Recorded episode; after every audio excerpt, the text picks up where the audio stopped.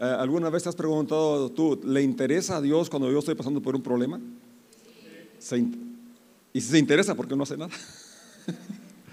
bueno, lo que quisiéramos en ese momento, ¿no? Que nos, sacara o, que no, o, que nos, o que evitara que pasáramos por esa tormenta. Pero en la vida vamos a encontrar situaciones fuera de nuestro control, situaciones inevitables como la pérdida de un ser querido, eh, la pérdida del empleo, eh, situaciones, ¿verdad? Que, no llueve, que se pierde la cosecha, muchas situaciones que nos eh, pueden hacer dudar de la fidelidad de Dios o de su capacidad para sacarnos adelante. Y este relato de Marcos 4 nos ayuda a volver nuestra atención a Jesucristo y saber que en medio de la tormenta podemos tener paz, podemos tener la seguridad y la confianza de que llegaremos a la orilla, llegaremos a, nuestro destino, porque dentro de lo que aprendemos aquí en, esta, en, esta, en este pasaje es que podemos confiar en el Señor Jesús en cualquier situación y podemos ver los milagros que suceden en nuestra vida y en nuestro derredor. Vamos a leer, dice el verso 35 de Marcos capítulo 4. Al atardecer, Jesús dijo a sus discípulos, crucemos al otro lado del lago. Así que dejaron a, las multitudes y salieron con Jesús en la barca, aunque otras barcas lo siguieron. Pronto se desató una tormenta feroz y olas violentas entraban en la barca, la cual empezó a llenarse de agua. Jesús estaba dormido en la parte posterior de la barca, con la cabeza recostada en una almohada. Los discípulos lo despertaron. Maestro, ¿no te importa que nos ahoguemos? gritaron. Cuando Jesús se despertó, reprendió al viento y dijo a las olas, silencio, cálmense. De repente el viento se detuvo y hubo una gran calma. Luego él les preguntó, ¿por qué tienen miedo? ¿Todavía no tienen fe? Los discípulos estaban completamente aterrados. ¿Quién es este hombre? Se preguntaban unos a otros. Hasta el viento y las olas lo obedecen. Oremos, Padre, te damos gracias por tu presencia. Gracias por estar con nosotros, gracias por esta lectura, gracias porque por ella podemos tener confianza y fe en ti. Ayúdanos, Padre, que nuestra fe sea fortalecida, aumentada y que podamos confiar en ti en medio de la tormenta. Muchas gracias, Señor. Amén. Amén. Bien, pues eh, como lo estaba diciendo, la verdad todos enfrentamos situaciones complejas en la vida y quisiéramos eh, evitarlas, pero son parte de la vida, son parte, eh, como comenté, perder un, familiar, eh, un problema que está fuera de nuestro control y que como los discípulos despertaron a Jesús y le dicen, ¿qué no te importa que estamos por, por ahogarnos? Y la verdad, a Dios le importa cada detalle de nuestra vida. Algo que me llama la atención es que el Señor estaba dormido en la parte posterior de la barca y alguien comentó que ese fue el, problema, que en lugar de dejarlo que él estuviera al, timón o al frente, pues lo desplazaron y pues entonces estaba en la parte de atrás y, ahí vienen las tormentas. Pudiera ser, ¿verdad? Que así sucede, que a veces nos metemos en problemas porque nos sentimos muy autosuficientes, nos sentimos muy capaces y nos olvidamos de tener a, Dios en cuenta o, o pedirle su dirección, su guianza, su protección en cada decisión, en cada actividad, en cada empresa. Eso es la verdad que sí es aplicable, ¿verdad? Que no nos olvidemos que somos dependientes del Señor, que Él sí prometió estar con nosotros y el asunto no es si está o no está, sino si estamos conscientes de su presencia y lo dejamos que tome el timón de nuestra vida. Y también, como dijo el salmista, la verdad, Él no se duerme ni se adormece. El que cuida a Israel, el que cuida de nosotros, Él siempre está atento, porque Él no es hombre para que mienta, ni hijo de hombre para que se arrepienta. Él no se cansa con cansancio, no se fatiga como tú y como yo. Entonces aquí en este, en este pasaje vemos que en las tormentas eh, pudiéramos sentir eh, eso que Jesús no tiene cuidado, pero la verdad Él está en cada tormenta desarrollando nuestra fe, nuestra confianza en Él y también mostrándonos sus cualidades, sus capacidades, quién es Él. Creo que es una tarea que Pablo mismo decía, eh, que anhelaba conocer más del, amor de Dios, de, su, carácter, de, su esencia. Y es algo que debería eh, también ocuparnos a nosotros, tener un conocimiento más profundo, una revelación más amplia de la persona y obra de Jesucristo. Entonces, el, Señor Jesús en la vida, en los, los relatan los evangelios, nos muestra que Él se interesó por la necesidad de cada persona. Él sanó a muchos enfermos, Él resucitó a, algunos muertos, él caminó sobre el agua, entonces los discípulos estaban percibiendo que no era un hombre, sin embargo aquí cuando lo ven, que, que, hasta la tempestad, que hasta el viento se calma, se preguntan, ¿quién es este hombre? Y es importante que tú y yo tengamos una revelación clara de quién es Jesucristo. Cuando él les preguntó, ¿quién dice la gente que soy? Pues dijeron, pues unos que eres Jeremías o Elías o algún profeta. Bueno, eso dice la gente, pero tú qué dices? Para ti, ¿quién soy? Porque de la, revelación, del concepto que tengas de Él, depende, ¿verdad?, tu relación o tu salvación o ser parte de su iglesia. Cuando Pedro contesta, tú eres el Mesías, tú eres el Hijo de Dios, Jesús le dice, bienaventurado eres porque no te lo reveló carne ni sangre, sino mi Padre que está en el cielo. Y sobre esta roca, sobre esa revelación, sobre ese conocimiento de quién es Jesús, edificaré mi iglesia. Entonces, las bendiciones que, nos da Dios de estar en su iglesia y de, ser parte de su pueblo y de ser sus hijos es dependen de la revelación que tenemos de quién es Jesús. Conociendo quién Él es, podemos confiar. Podemos confiar. Entonces, él se maravilló de la gente que no podía creer o que era incrédula o tenía poca fe.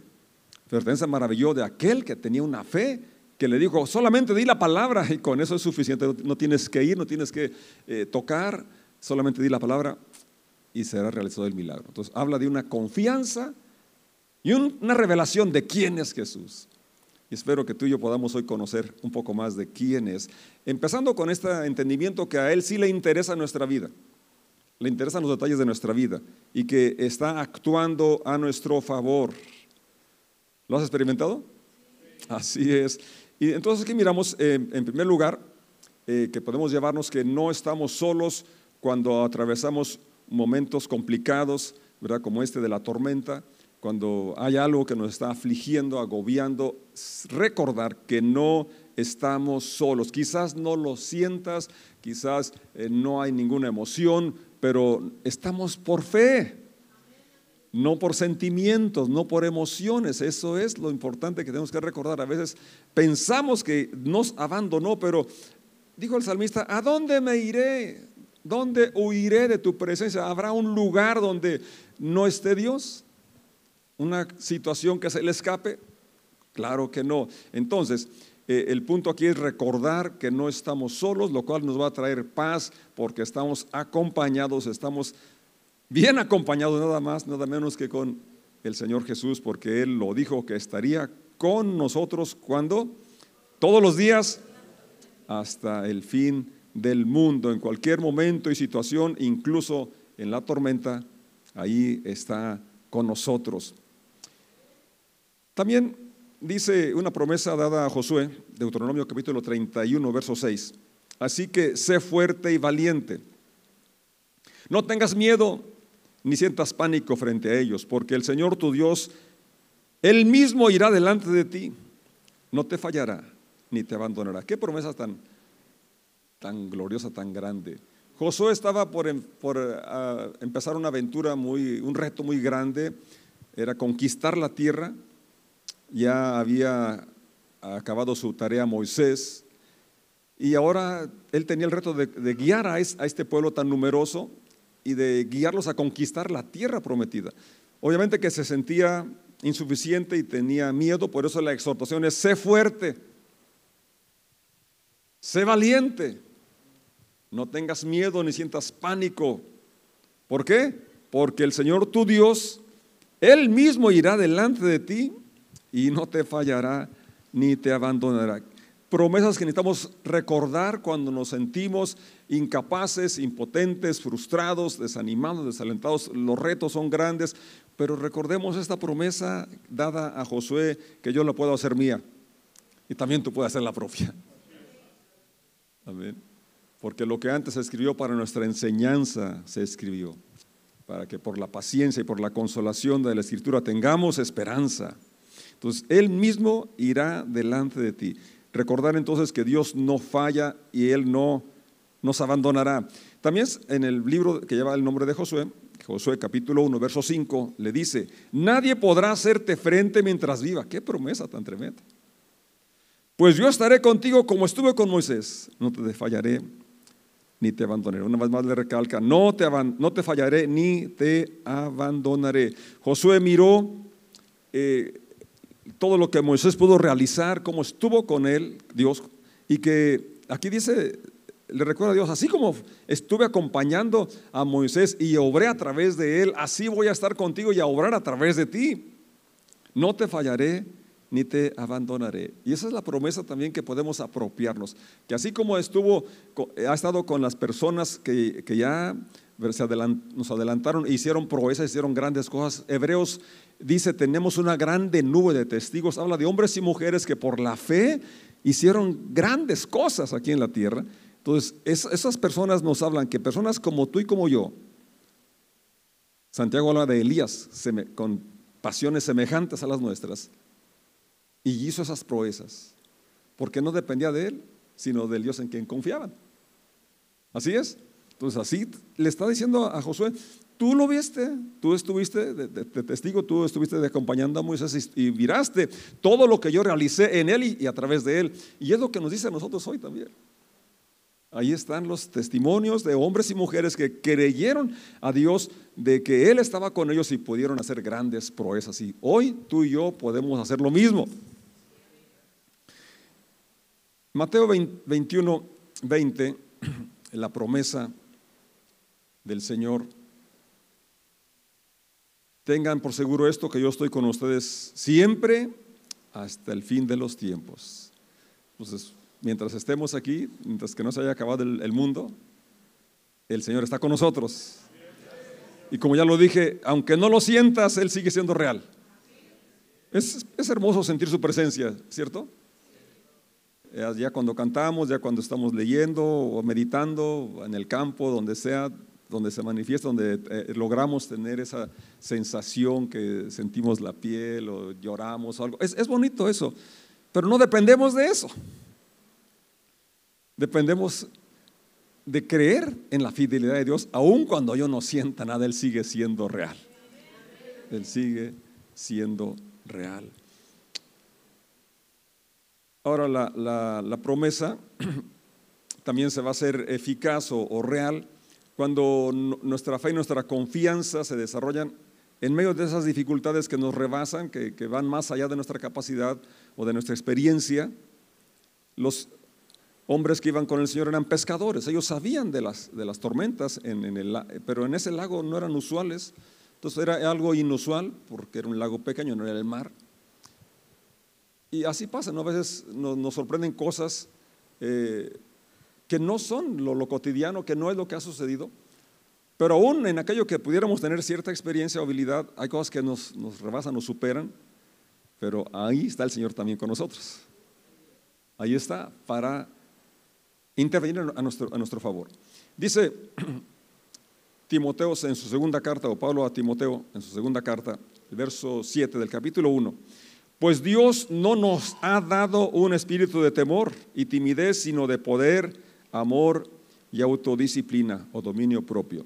Si lo pueden proyectar o no pueden proyectarlo, pero pueden repetirlo conmigo. Pues Dios no nos ha dado un espíritu de temor y timidez, sino de poder, amor y autodisciplina. Dios nos ha dado un espíritu de poder, de amor y autodisciplina o dominio propio. A los apóstoles se les dijo, capítulo 1, verso 8 de, los Hechos, recibirán poder cuando haya venido sobre ustedes el Espíritu Santo. Y cuando Pablo describe el fruto del Espíritu, dice que el fruto del Espíritu es amor y también dominio propio. Así es. Entonces, esto, el, el amor, el perfecto amor echa fuera el temor. ¿sí?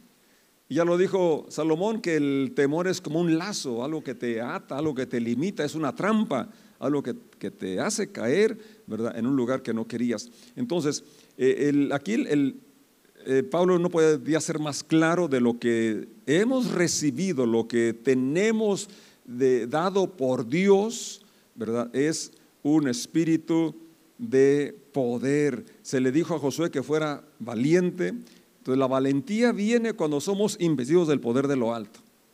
Lo vemos en el ejemplo de Pedro. Pedro, primero lo vemos que niega al Señor no una vez, no dos, sino hasta tres. Pero una vez que fue investido del poder de lo alto, que recibió poder, ahora se para ante una gran multitud y no solamente les predica con soltura, con unción, sino que además los confronta. Estaba teniendo dominio propio, estaba teniendo valentía, estaba ah, teniendo poder, esa capacidad de confiar en el cuidado protección de Dios y que estaba haciendo lo correcto. Entonces, tú y yo, eh, en medio de las tormentas, de las dificultades, de lo incierto, podemos confiar en que estamos bajo el cuidado del Señor de que Él puede traer calma a nuestro corazón. Porque las tormentas que agobian son realmente las internas. Las que realmente matan es, lo interno, lo del espíritu, lo de tu corazón. Pero qué bueno que Dios calma tanto lo externo como lo interno.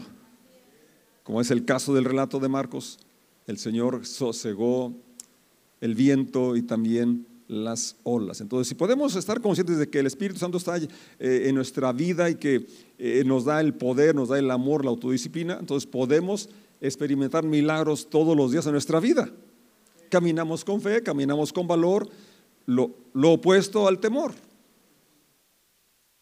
Los días son peligrosos, como lo ha sido siempre, pero también la maldad se ha multiplicado y la verdad, a veces ya no quisiéramos andar en la calle porque no sabemos a qué horas va a haber una balacera, o... pero no podemos quedarnos en la casa, porque hasta en la casa pueden entrar. o no podemos construir un búnker, porque pues no, no, no fuimos creados para estar ahí encerrados, pero sí podemos confiar en la protección del Señor. Caerán a tu lado mil y diez mil a tu diestra, pero a ti no llegarán. Está dada la promesa del Señor. Entonces, e, esto habla pues de que vamos a actuar eh, con el poder de Dios que nos da la capacidad de confiar y sobreponernos a las cosas que pudieran atemorizarnos y por tanto limitarnos, por tanto eh, privarnos de la vida plena que Él nos ofrece. Eh, el poder de Dios o su gracia, su misericordia es la que obra el milagro, ¿verdad? De, que despertamos con entusiasmo, con, con optimismo, con fe de que este día las cosas van a estar mejor. Sin importar eh, que tengamos un malestar, un dolor que pudiera eh, limitar nuestra vida abundante, podemos confiar en que hoy vamos a estar mejor, porque el Señor está con nosotros. Lo que hemos cantado, ¿no? que renueva nuestras fuerzas, que eh, nos da aliento, nos da ánimo, eso es una realidad, algo que necesitamos creerlo para vivirlo. Así es. Y ese poder nos lleva pues a actuar con amor, actuar siempre creyendo lo mejor de las personas, actuando en bien de, las personas que nos rodean, porque eh, el, amor que no se expresa pues no es amor. Así es. De tal manera amó Dios al mundo que ha dado. el amor da, busca ayudar, busca construir, busca bendecir. ¿Cómo será el mundo tan diferente, no? Si todos pensásemos así si actuáramos así en, pensar en el bienestar de nuestros semejantes, de nuestros prójimos. Y luego el autocontrol, el dominio propio, qué importante es esto, ¿no es cierto? Que no reaccionemos, sino que actuemos. Porque reaccionamos ante una ofensa, ante un atropello, pero estamos reaccionando. Pero lo que necesitamos hacer, si es que tenemos el Espíritu de Cristo que se nos ha dado, es accionar de acuerdo a lo que somos no a lo que dijeron o hicieron. ¿Me estoy explicando? Eso es el dominio propio, eso es el autocontrol del cual hemos sido investidos porque sabemos quiénes somos. Entonces lo que diga o haga otra persona no, debe, no tiene el poder de afectarme a mí a menos que yo se lo permita. Si pudiéramos eh, separar las, las, acciones, por ejemplo, eh, él me ofendió, si quitamos el me, pues él ofendió, pero yo, no soy lo que él dice que, que soy. Entonces, si yo lo separo, no me voy a ofender, no me voy a enojar. ¿Por qué? Porque tengo autocontrol. Así es. Y no tenemos por qué cedérselo a otra persona. Las tormentas nos pueden nublar la vista, ¿verdad? Y podemos dejar de ver a Jesús. Y es el problema entonces que nos hunde. Conoce el relato de Pedro, ¿verdad? Cuando dijo, Señor, si tú eres el que vas caminando sobre el agua, manda que yo vaya. Pues ven, y Pedro caminó. No dice cuánto, pero caminó. Mientras estuvo mirando a Jesús, pudo caminar. Pero el, Evangelio menciona que cuando él vio lo que allí estaba, había estado siempre cuando dio el primer paso, ahí estaba ya. El, viento, las olas. Entonces, por ver las circunstancias, dejó de ver a Jesús, que es el autor y consumador de la fe. Y en eso fue cuando se empezó a hundir. Pero lo interesante es que aunque se esté hundiendo o estés hundido, podemos clamar al Señor. ver Así como lo hizo con Pedro, lo levantó. Y le dijo, ¿no? ¿Por qué dudaste, hombre? De poca fe. ¿Por qué dejaste? ¿Por qué tuviste miedo? ¿Por qué te enfocaste en las circunstancias en lugar de enfocarte en mí? Y ese es el llamado, enfocar nuestra atención en Jesús. Él es Dios, es el Todopoderoso. Entonces el llamado es a tener fe. Ellos, ellos se preguntaron, ¿quién es este hombre? No solamente sana a los leprosos, no solamente libera a los poseídos, no solamente eh, levanta muertos, también los elementos naturales le obedecen. El viento y las olas le obedecen. Él es el gran yo soy. Él es el Mesías. Es el Salvador. Es el Creador. Es el Todopoderoso. Amén. Entonces, eso nos lleva a tener una fe completa en Él, una dependencia completa en Él. Fe es la certeza de lo que no se ve. Hemos visto el poder de Dios obrando en nuestras vidas. Lo vemos en la creación, nos habla de Él. Pero aún, ¿verdad? Eh, si no tuviéramos esas, eh, realidades que nos hablan de la evidencia del Creador, de que Él dio su vida por nosotros en la cruz, aún así entonces la fe es actuar, o, con que, aunque no miráramos nada, la fe, ¿verdad? Es creer aquello aunque no lo veamos. Pero la verdad hay muchas cosas que nos hablan de la evidencia del Creador y la evidencia de cuánto nos ama el Señor. Hay tantas pruebas de su amor y de su fidelidad. Él prometió estar con nosotros todos los días hasta el fin del mundo. ¿Qué, falta hoy? Que tú y yo actuemos en consonancia a eso que profesamos, esa fe, esa confianza que decimos tener y le seamos fieles aún en la tormenta, sabiendo que Él está con nosotros. Verso 40 que ya leímos, el Señor los confronta. ¿Por qué tienen miedo? todavía no tienen fe. Una vez más aquí vemos el contraste del temor y la fe. No pueden estar en el mismo lugar. La fe echa fuera el temor. Somos amados y ese amor nos da confianza, ese amor nos da fe. Y esa confianza, esa aceptación que tenemos de Dios, entonces erradica el temor. El perfecto amor echa fuera el temor. Así es. Entonces Dios nos dé tener esa confianza en momentos que enfrentemos donde no sabemos, ¿verdad?, eh, qué va a suceder, eh, temor a fallar, temor, pues, no sé si pueda llegar al destino o no, la promesa está dada, pasemos al otro lado. ¿Así es? Les digo, vamos al otro lado, no vamos a ver si vamos a intentarlo, no, pasemos, vamos a llegar. Necesitamos armarnos de esa, esa seguridad de que el Señor va a terminar la obra que inició en nuestros corazones. No tienes por qué estar eh, con el temor de que vas a fallar, de que vas a fracasar. Muchas personas por eso no intentan nada porque tienen temor a fracasar. Es falta de fe. En Mateo 6 el Señor nos habla claramente de que no nos preocupemos ni por la comida ni por el vestido y pone algunos ejemplos de las aves que no siembran, que no cosechan y Dios las alimenta. Y dice que los lirios del campo contemplen, miran cómo crecen. Dice, y ni siquiera Salomón con toda su gloria se pudo vestir como uno de ellos. Y si Dios así viste a la hierba del campo que hoy es y mañana no es, no hará también con ustedes lo mismo, hombres de poca fe. Y mujeres también de poca fe.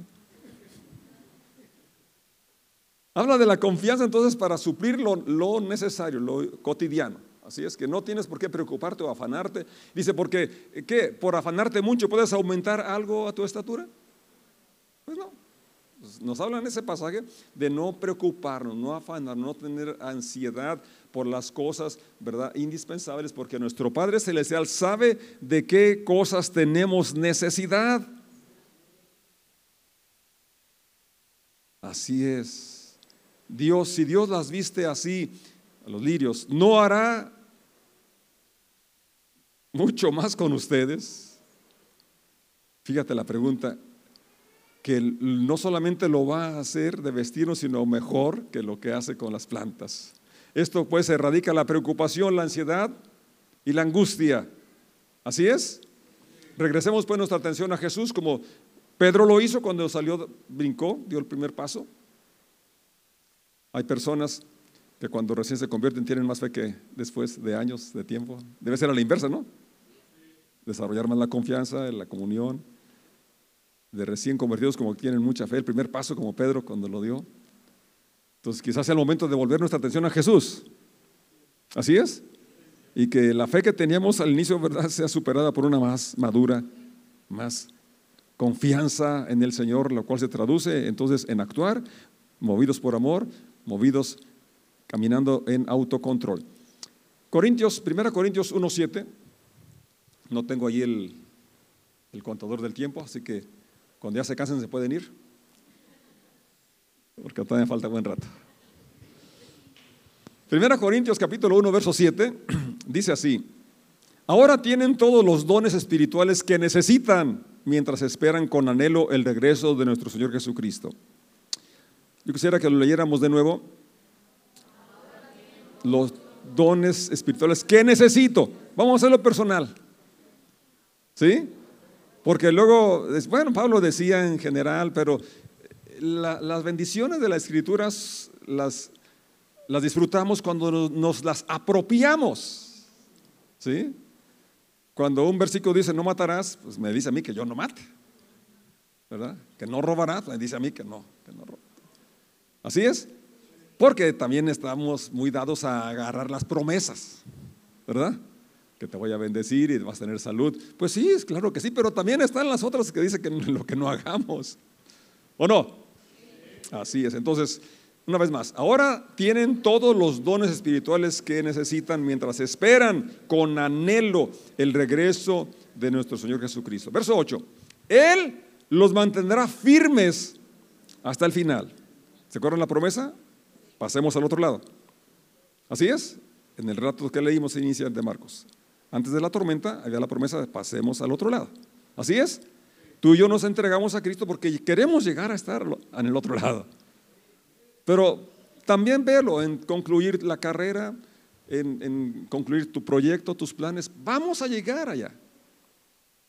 ¿Por qué? Porque tenemos el Espíritu de Cristo y ese Espíritu nos da poder, nos da la capacidad, nos da el entusiasmo, la confianza de que vamos a lograrlo. ¿Por qué? Porque nos da amor y el amor es la mejor motivación para hacer cualquier cosa. Porque es la intención de bendecir. Y Dios dice que nos va a bendecir para que hagamos bendición. Y nos da el autocontrol. Cuando a veces no tengo ganas de levantarme, pues bueno, me levanto a las tres. Ay, pastor, madruga a las tres. No, hombre, a la una, a las dos y a las tres, porque, porque si no, ahí me quedo, ¿verdad? Entonces, a veces que la carne no quiere levantarse o no quiere hacer ciertas cosas, pero no es porque, no es, hay cosas que no las hacemos porque nos guste o porque queremos, sino porque tenemos autocontrol, tenemos disciplina. Que voy a tomar una coca, no, esa coca trae mucho azúcar y ya tengo problemas de glucosa, así como vende flaco. Entonces, yo hay cosas que no, no las como, no porque no me gusten, sino porque tengo autocontrol y sé que me daña. Así es. Entonces el milagro de la salud, pues no opera nada más del cielo, también depende de tu voluntad, de tu disciplina, autocontrol. Así es. Él, verso 8, Él los mantendrá firmes hasta el final para que estén libres de toda culpa el día de nuestros, que nuestro Señor Jesucristo vuelva. Verso 9, Dios lo hará porque Él es fiel para hacer lo que dice y los ha invitado a que tengan comunión con su Hijo Jesucristo, nuestro Señor. Vamos a estar de pie y darle gracias. Esa, esa carta a los Corintios, también en el capítulo 10, un versículo que muchos conocemos, dice el verso 13, las tentaciones que enfrentan en su vida, o sea, las tormentas, los problemas, no son distintas a los que otros atraviesan. A veces piensas que tú eres el único que vas a cierto problema, cierta tentación. No. Y Dios es fiel, esto es lo importante aquí. No permitirá que la tentación o la tormenta sea mayor de lo que puede soportar. Cuando sean tentados, Él les mostrará una salida para que puedan resistir.